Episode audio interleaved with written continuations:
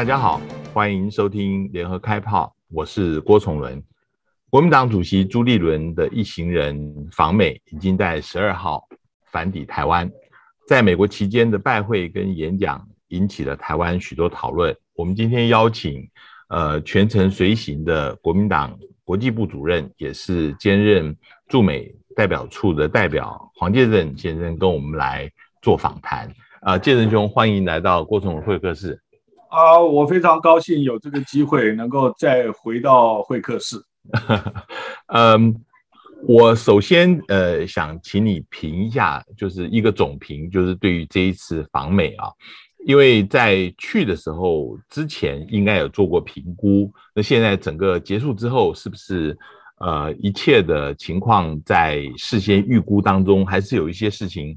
是出乎意料之外？你觉得最大的这一次美国行的成就，跟呃，也许呃，可以再补强的地方在哪里？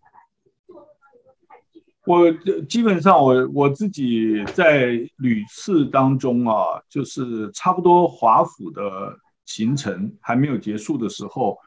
就有人问过我，就是说呃，觉得怎么样？我说我呃，能够打八十五分以上。嗯嗯，那么当然这个也跟我自己有一点关系。我自己认为就是说，我们当初设定的目标，其实在出访前一两个月，呃，就蛮确定的啊。这个这一次重要的呃几个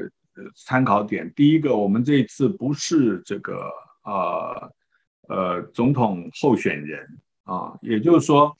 呃，总统候选人就可能会担任下一届的总统，而我们这一次是以一个党主席的身份去，那么所以并不是要呃去讲究规格啊，就是说我见到谁，然后美国重视的程度啊，不是从这个角度出发。那么第二个就是我们最重要的，也最最重要的任务，就是要让啊、呃、美国人知道这个国民党。呃，在华府重新开设驻美代表处，嗯啊，换句话说，这个一年三百六十五天，你都可以直接找到呃国民党的人，那么可以直接的询问啊、呃，或者是沟通，那么这个是最重要的一件事情。那么，所以这算是一个就是呃重建呃紧密沟通之旅吧。这个就是我们。原来设定的目标，那么所以要达成这个目标并不难啊。嗯，行政的所务虽然有，但是总体的目标我们就要告诉美国，就是说，呃，这个国民党的声音会被听见。那么我们会提供给美国，呃，跟现在民进党政府，嗯，在某些政策上面不一样的声音啊，让美国人对台湾有全面的了解。那么同时，呃，我们很早就设定了一个目标，就是我们到啊、呃、美国不会把台湾的政治纷扰啊、带到美国去，啊、呃，我们在台湾整体的对外关系，还有国家安全、国防啊、这些政策上面，呃，我们应该啊、呃、要把我们有共识的地方，台湾。的共同利益的地方啊，那么来跟国外说，不要让美国人感觉，呃，我们到国外是去破坏现在的政府的工作，或者是要把国内的这个呃一些对对抗啊、选举啊这种呃气氛把它带到美国去，反而我们是很早就设定了，我们要让美国人看到一个团结的台湾，只是在政策。还有一些执行做法上面，我们认为我们有更好的一个选项，主要是把我们的想法带到美国去。嗯，呃，我们分成几个部分来谈呢、首先是在呃跟美国官方的互动方面啊，呃，当然你前面解释了，就是朱立伦主席这次去并不是一个总统候选人的呃一个身份。那呃，也有在台湾有些人讲说，跟呃美国官员的会面的等级啊，似乎呃这个没有像大家所想象的这么高。比如说，国务院里面呃，并没有见到副国务卿，或者是说在国安会里面呃没有见到呃 Kurt Campbell 啊，嗯，你对于这样子的说法，你的回应是怎么样？呃，诚如我刚刚所提的，就是说我们在一开始设定的目标就不是呃为了要 po 照片，为了要呃这个比规格啊。那么我们也很清楚啊，就是媒体会呃把现在跟过去做比较。那么呃朱立伦确实二零一五年呃是以总统的身份有去，然后见的成绩比这次要高。那么，二零一九年的时候，他到美国去访问的时候，就很不一样的身份。那么，所以，呃，见的成绩也没有那么高。所以我们从一开始就觉得不是比规格，嗯嗯，最重要是要让美国人感受到我们的热情，还有我们对于关心台湾未来发展的这种，呃，这种紧密的程度。那么，所以，呃，在这样子的目标设定之下，那么。我很早在出国以前，我接受访问的时候，我就讲过，我们这次不是为了大内宣，也不是为了要去跟美国人拍照，而是要让美国人感受到我们的诚意。那从另外一个角度啊，对面的角度来看的话，就是我可以感受到，就是从还没有出发以前啊，美国对各各个方面啊，包括国会行政部门。都透过呃 AIT 向我们表达，就是呃非常欢迎我们的访问。嗯，嗯，那么到了美国以后，我看到了，尤其是大家目前在报道上面只看到布鲁金斯的一个公开演讲会的那个九十分钟，那么其实整个访美行程当中，呃，有超过二十场的这种闭门的会议啊，呃，里面我都可以感受到，呃，这个美国人不论呃提出的问题。啊，出席的这个热情的程度，那么都都让我呃，这个算是老华府、老美国来讲，呃，可以评估上面感觉到美方对于国民党啊的兴趣也是非常高的。那么，所以呃，在整体来讲，我觉得是一个一个我还算满意的啊。嗯，因为我自己是承办人，我总不能说 excellent，但我算满意的一个访谈。我我我比较好奇，就是呃，美国官方跟学界啊、哦，呃，对于这一次呃朱主席率这个团来，他们对于国民党最好奇的部分是什么？然后你们呃谈话的主要的呃是牵涉到哪些方面？嗯，他们对我们最好奇的，说实话哦。呃，就是第一个是我，我们如何看目前的台海形势啊啊？我觉得他们可能在看看我们的我们的评估跟民进党政府跟他们讲的有没有，还有他们自己美国的评估，嗯，三方拿来做一些比对，嗯嗯。那么这个是第一个，第二个他们很好奇的就是。呃，而且占了相当大的比例，几乎所有的闭门会谈，嗯嗯，大概都会花超过一半的时间在谈台湾国防的问题，啊，那么也许是受到乌克兰形势的影响，那么所以对于台湾未来的国防啊整顿改革，那么未来这个台湾自己内部啊对于国防的认知啊，我们所观察到的台湾人民。啊，对于台海可能发生军事冲突的看法，这个都每一场几乎都占了一半以上的这个讨论。嗯嗯，嗯。那么第三个，呃，我觉我觉得就是他们比较关心的就是，呃，我们跟呃中国大陆的关系怎么相处啊？那么因为呃跟我们会见的人有很多也是研究两岸关系的专家嘛，呃，他们。啊、呃，当然会关切，就是说国民党有没有沟通管道，那么是什么样子的呃沟通的形式，那是不是有效的管道啊、呃？我觉得这个应该算是美国也很好奇的一部分，嗯、因为嗯，因为毕竟啊、呃，现在的执政的民进党跟大陆是零接触、零管道，那么美国。知道向来中国国民党跟大陆方面都有比较好的联系，那么所以他们有兴趣知道，这是第三点。最后一点的话是他们呃要问我们，就是呃觉得就是说整个呃台湾内部政治的形势啊这一类的啊，包括我们对九合一选举的评估，二零二四的这个前前景啊，大概就是这些问题。嗯嗯。呃，你刚刚也提到，就是呃，他们好奇的有一个部分是国民党跟中国大陆的关系啊。其实这一次朱主席在美国的呃布鲁金斯的那个演讲里面，最引起争论的部分，似乎大家认为是呃强调国民党是一个亲美的政党。那当然有一部分的人是解释说，因为过去民进党一直栽赃国民党是亲中的政党，所以要特别强调这个部分。但是亲美的这个提法，其实也有很多人呃是不以为然的。你你觉得呢？嗯，其实我我们在讨论的过程当中，我讲是党内的高层在讨论的当中，其实我们。对于过去啊，就就是因为可能是嗯新闻要下标题的关系，嗯嗯嗯，但是我们呃基本上我们都认为讲这个“亲”字好像不太好，可是也没有什么好的替代的这个、嗯、这种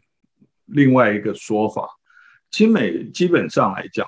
呃，其实就是呃分呃几个层次，一个是呃建国建党理想。啊，跟美国这个非常的磨合啊，这个基本上就是林肯总统讲的这个 “of the people” 啊，“by the people and for the people”。那这个也写在我们宪法的第一条。那么第二个层次的话，就是我们台湾过去生存发展啊，这个呃，美国对我们啊的帮助。还有过去，我们从一路这个呃呃防卫台湾啊，美国所做出的贡献，那么基本上呃这个也是国民党长期执政的时候跟美国都维持良好的关系，所以这种维持良好关系要不要叫亲美啊，或者是倾向美国？那基本上，嗯，它的事实就是如此，所以，嗯嗯，所以最后大家用亲美来讲，我我们也觉得，呃，在没有替代的其他的更好的中国字以前，嗯，就用亲美也无妨啊。但是，但是这种亲美，基本上啊，它并不表示排除其他的事情，只是说。呃，今天我们两个人对话，我就当然会谈比较多我们两个人之间的事情啊，就比较不会去刻意的去扯呃呃我跟别人的关系。那么同样的，我们到美国去做客，然后跑去跟美国呃这个谈两岸问题啊，基本上啊、呃、本身就是一个要谨慎拿捏的呃的一个这个事物啊。为什么这样讲呢？因为呃，其实，在我们出访以前啊，大陆也有很多人啊，这个非常的关切啊，透过嗯不同的管道跟我讲说，你们到美国去不要讲两岸关系哦，两岸关系是两边自己谈，你不要去跟美国人谈两岸。那那 那结果我现在回来，这个这个朱主席一场演讲以后，大家又认为为什么不谈两岸 啊？这个。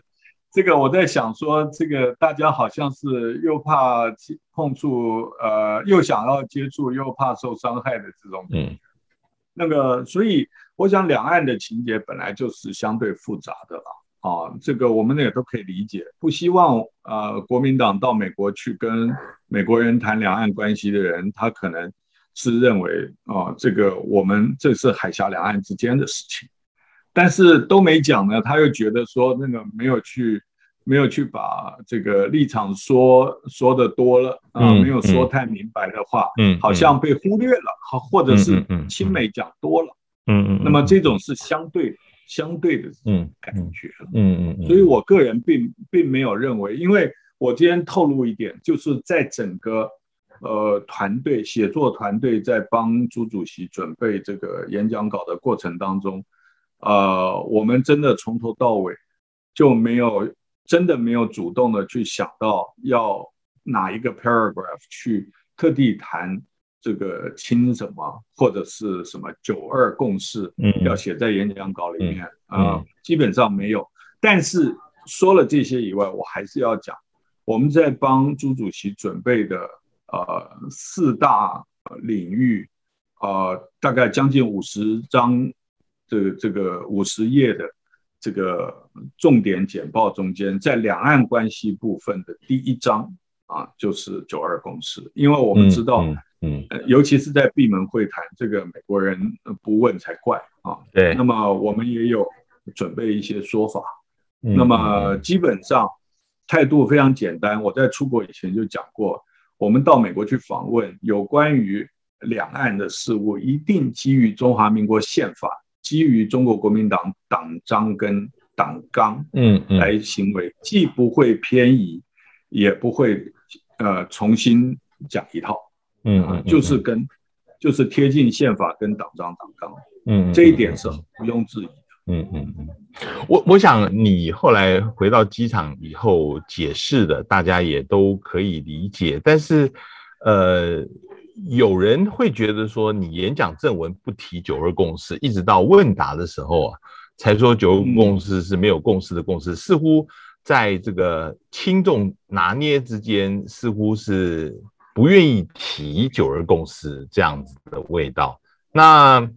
呃，这个事情呃，后面有没有一些呃讨论，关于怎么样子还才可以表达的会比较适切一点？呃，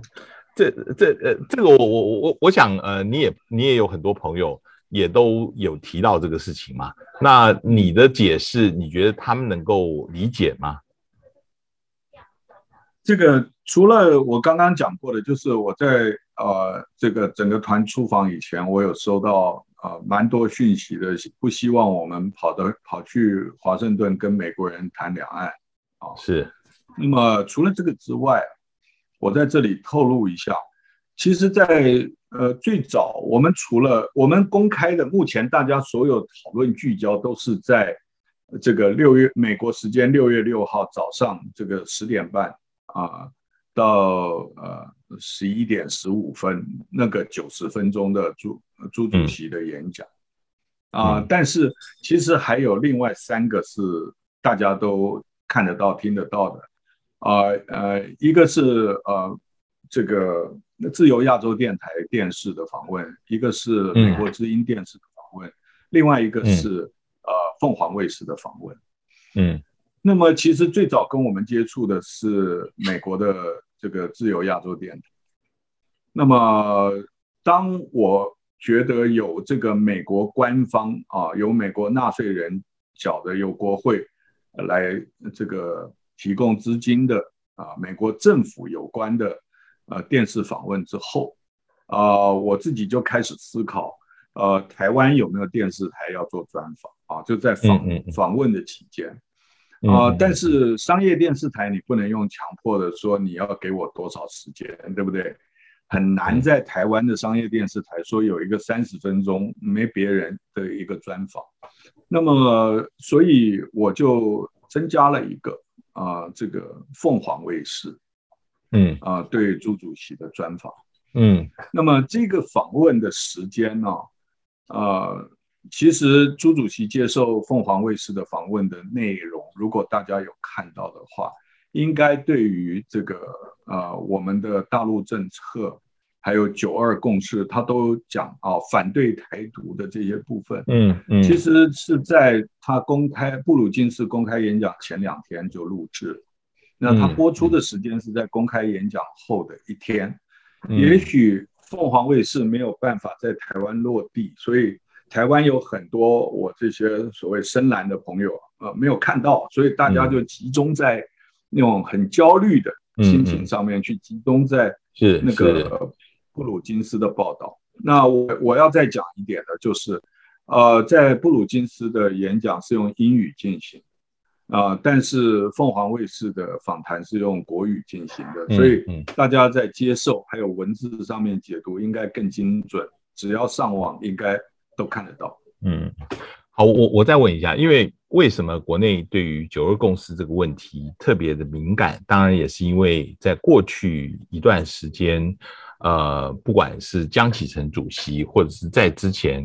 呃，朱立伦曾经当过主席的时候，曾经都有对于呃国民党跟大陆的关系有过要检讨。或者是呃有过不同的考虑，所以大家才会想说，会不会有另外想要提别的东西？甚至有一个说法是，呃，朱主席想要提出自己关于大陆政策的一个论述啊。当然，也这有反映出之前呃习近平在这。那个时候扭曲解释九二共识，把它变成呃这个一中的台湾版本这样子的说法的不满了哈。那呃这个反映出呃在台湾的蓝营里面对于这事情的焦虑。你呃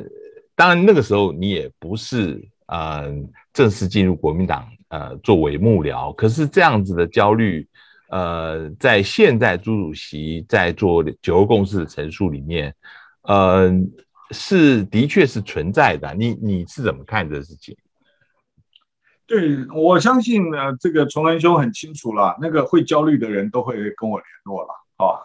这个 要问我到底到底是怎么回事？我我是我，其实这一次的访问啊，虽然不是总统候选人，但是我们在如果大家可以看到这个是。公开的，大家都拿得到的，就是中英文的演讲稿。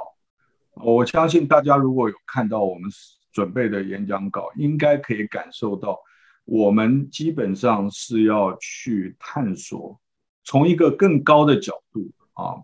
不是从选举，从一个更高的角度去看台湾的这个位置和价值啊，以及我们对于台湾未来。啊，提供什么样子的道路跟解答？那么，台湾在这一个时代中间扮演的角色啊，不止仅于台湾。比如说，呃，我们在中间有几个这个金句，虽然后面最后改最后中最终版稿的时候并没有那么强烈啊，但是在初稿的时候确实有提到，就是。作为一个呃民主自由灯塔的台湾，它的光芒啊、呃、所可以照射的地方，应该不给予不只只在台澎金马而已。嗯啊，我们里面也有说过，不要问啊、呃、台湾能够为美国做什么，而是要如何啊、呃、共同合作啊、呃，让中国走向更自由。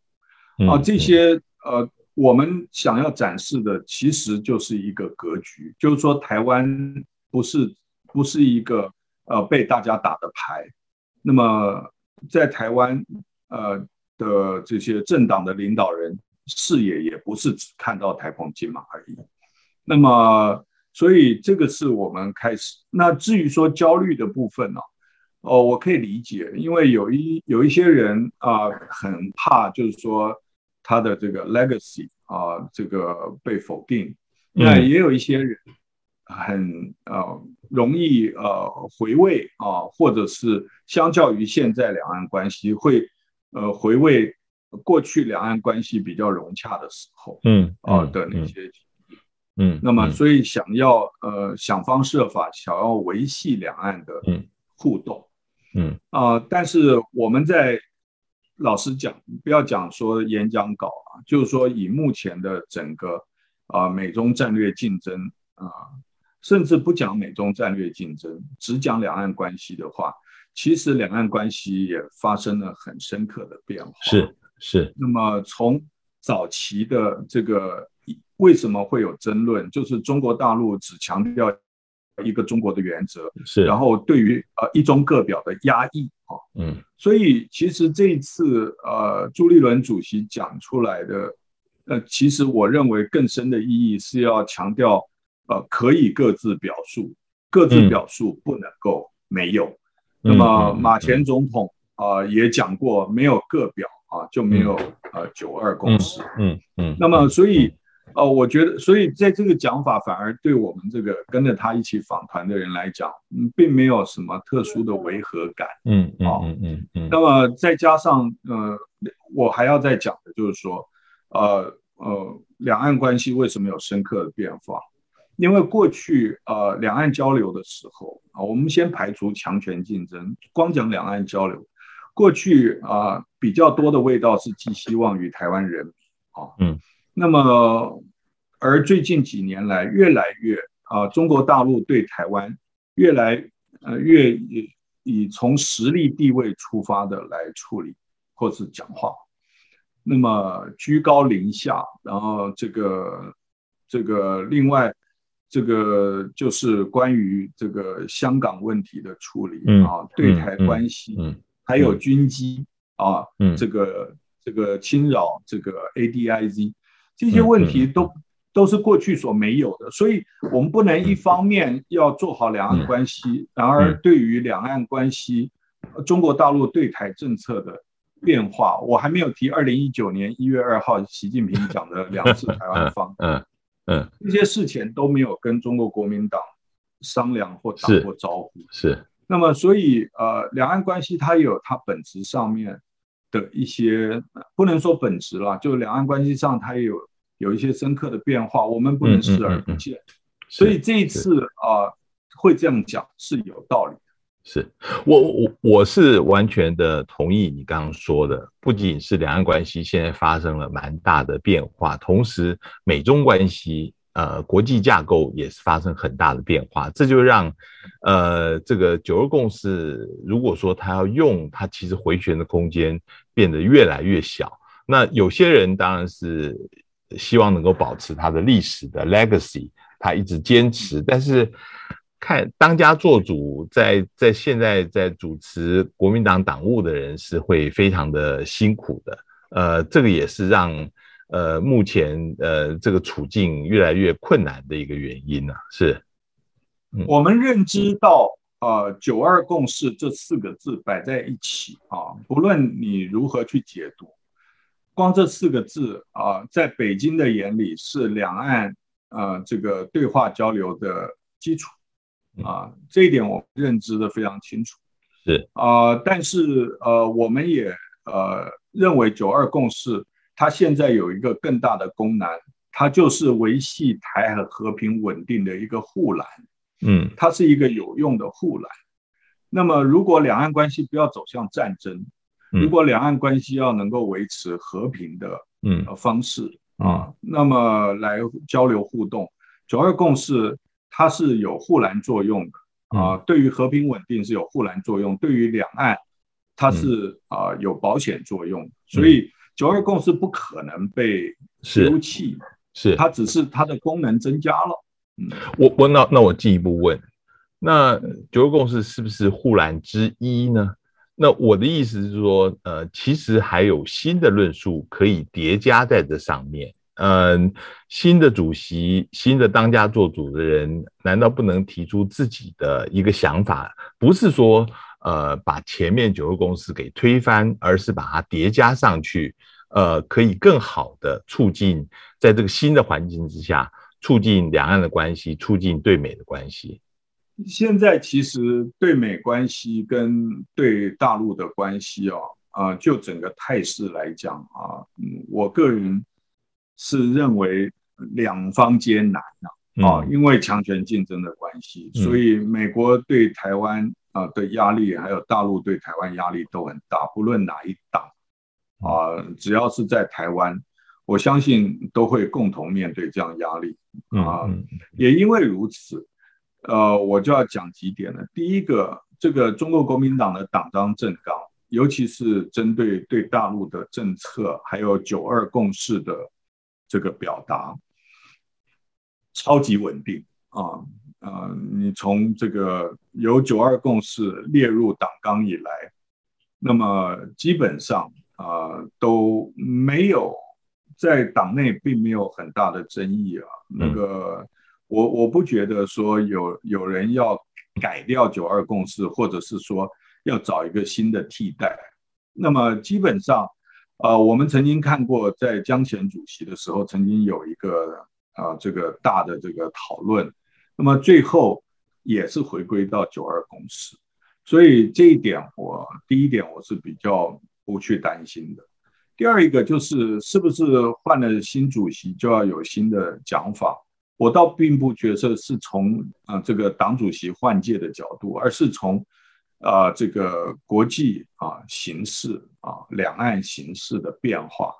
来在九二共识的基本原则之下，有没有什么样子一些新的做法啊？而不是说去改变了九二共识它的原则或者是论述。嗯，那么第一个，呃，我们讲几个好了。九二共识能不能维系台海和平？九二共识对于两岸军事力量差距的对比。它的功能啊、呃、有没有变化？对于强权竞争之下处理两岸关系，九二共识的功能有没有变化？以及台湾在政党竞争，不论是用什么样的选举手段，九二共识对于中国国民党来讲啊、呃、的功能有没有变化？嗯，这些都是在原则不变、嗯、基础不变的情况之下，必须要考虑的因素。嗯，所以现在九二共识。呃，或者是说维系啊，台海和平与稳定，基本上就是两条腿走路，一个是啊叫做呃增强国防，另外一个就是降低风险。那么同时两步进行，呃，所以在朱主席的这个演讲中间，我们特地用书法，用中国字在投影片上表达了那个用八个字来表达，叫做努力备战。全力避战啊，嗯，那么这个就是，呃，把他的意思啊，用比较简单的方法来说明，嗯，好，呃，我再把这个题目再回过来到亲美上面哈，呃，你在强调这个亲美，你说已经也找不到比较更好的词能够表达出来，那这个国民党表达亲美，美国相不相信，或者是说？现在台湾已经有一个非常亲美的执政党，呃，国民党作为反对党，强调自己亲美，比得上执政党吗？你觉得？如果我们是用那个台湾的政党如何比赛，看美国比较喜欢哪一个党来来做的话，我相信没有人会赢过民进党。哦，那么。在亲美上面，呃，我我想本质上面就是跟美国维持良好的关系。嗯，那真正我们想要去做的，就是国民党讲的亲美啊，有几点我可以跟大家分享的。第一个，呃，亲美不是啊言听计从啊，其实，在因为有些闭门会议的。这个内容啊，我没有没有问过朱主席以前到底能够讲多少，嗯，这个我也啊、呃、我也不好拿捏。但是我在这里就以主席特别顾问的身份吧，拉高一点来讲的话，其实朱主席至少至少有在三个场合说，我们中国国民党认为台湾跟美国的关系，台湾不是 Yes boy，也不是 Yes girl。嗯啊，不是言听计从。嗯，我们到美国去，我们的亲美不是去请示美国人我该怎么做，也不是去比赛看美国人喜不喜欢我，而是非常负责任去美国沟通，说我们认为这样子对台湾和对美国更有利。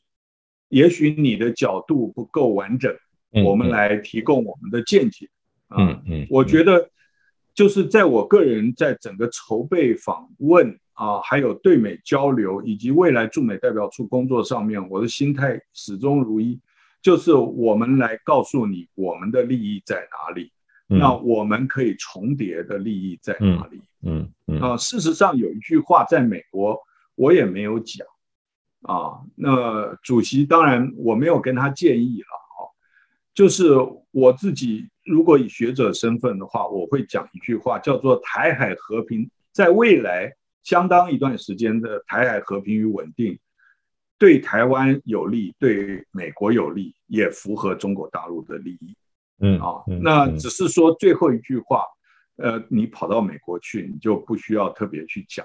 但是就学者的角度来看，嗯、是对三方都有利的。嗯嗯嗯嗯嗯。我我我最后想问你，就是呃，这一次呃访问美国，你的定义最重要的是在呃挂牌，就是成立这个国民党的驻美代表处。那呃，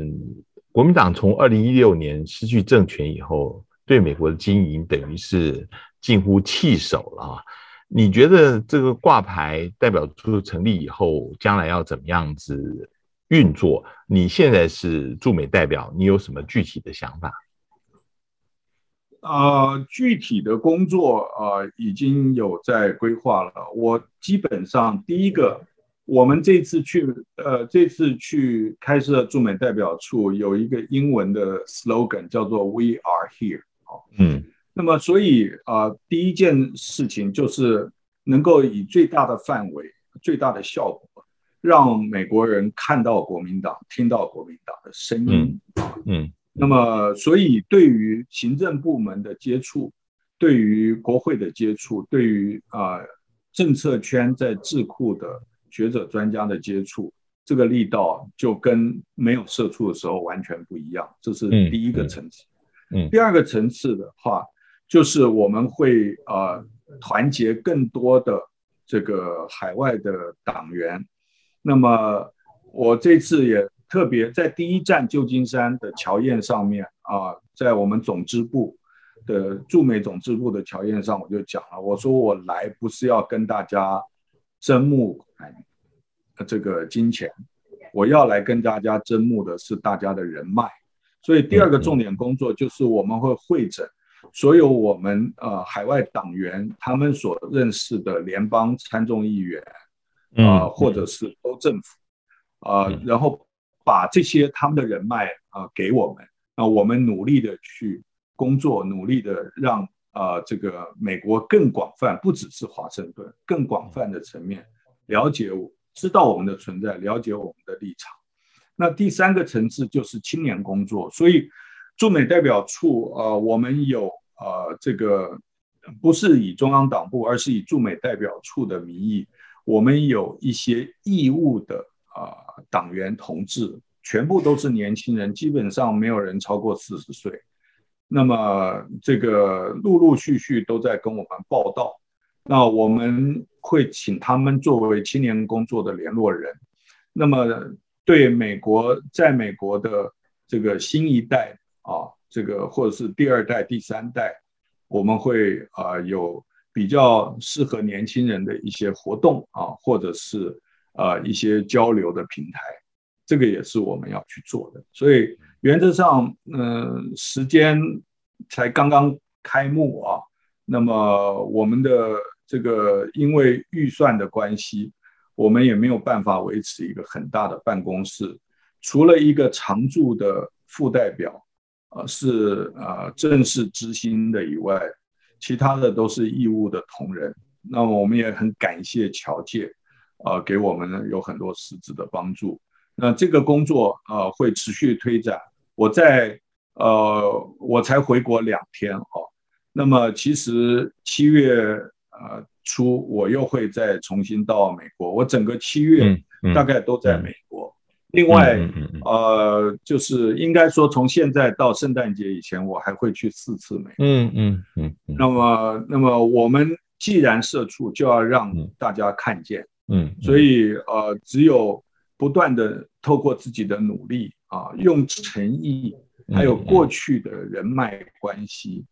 啊，来让美国人真心的感受到，就是我们啊，希望做好对美工作。那么，做好工作的。并不是来请示美国人，也不是言听计从，而是跟美国分享我们认为对台湾最有利的见解和看法。那么沟通越多啊，见面越多，就越容易做好对美工作。非常谢谢呃黄医生教授接受我们访谈，这个呃会蛮辛苦的，这个预祝一切顺利，谢谢，谢谢谢谢，也谢谢各位听众收听，我们下次见。搜寻 VIP 大 U 点 .com 到联合报数位版，看更多精彩的报道。